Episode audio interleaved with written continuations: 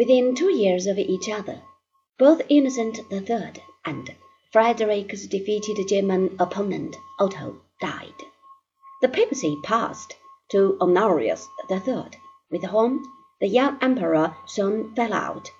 Being familiar with the refined civilization of the Arabs, Frederick was not to be prevailed upon to go crusading. Next, there were difficulties in Lombardy, where German influence was on the whole disliked. This created further friction with the Pope, who was generally supported by the Lombard cities.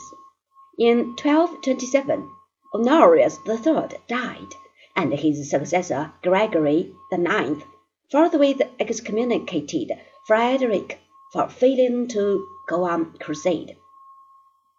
The emperor was not too much perturbed by this move.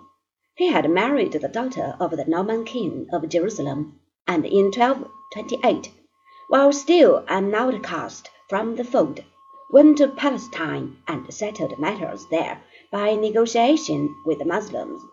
Jerusalem was of scant military value, but Christians had religious attachments to it. The holy city was thus surrendered by treaty, and Frederick was crowned king of Jerusalem.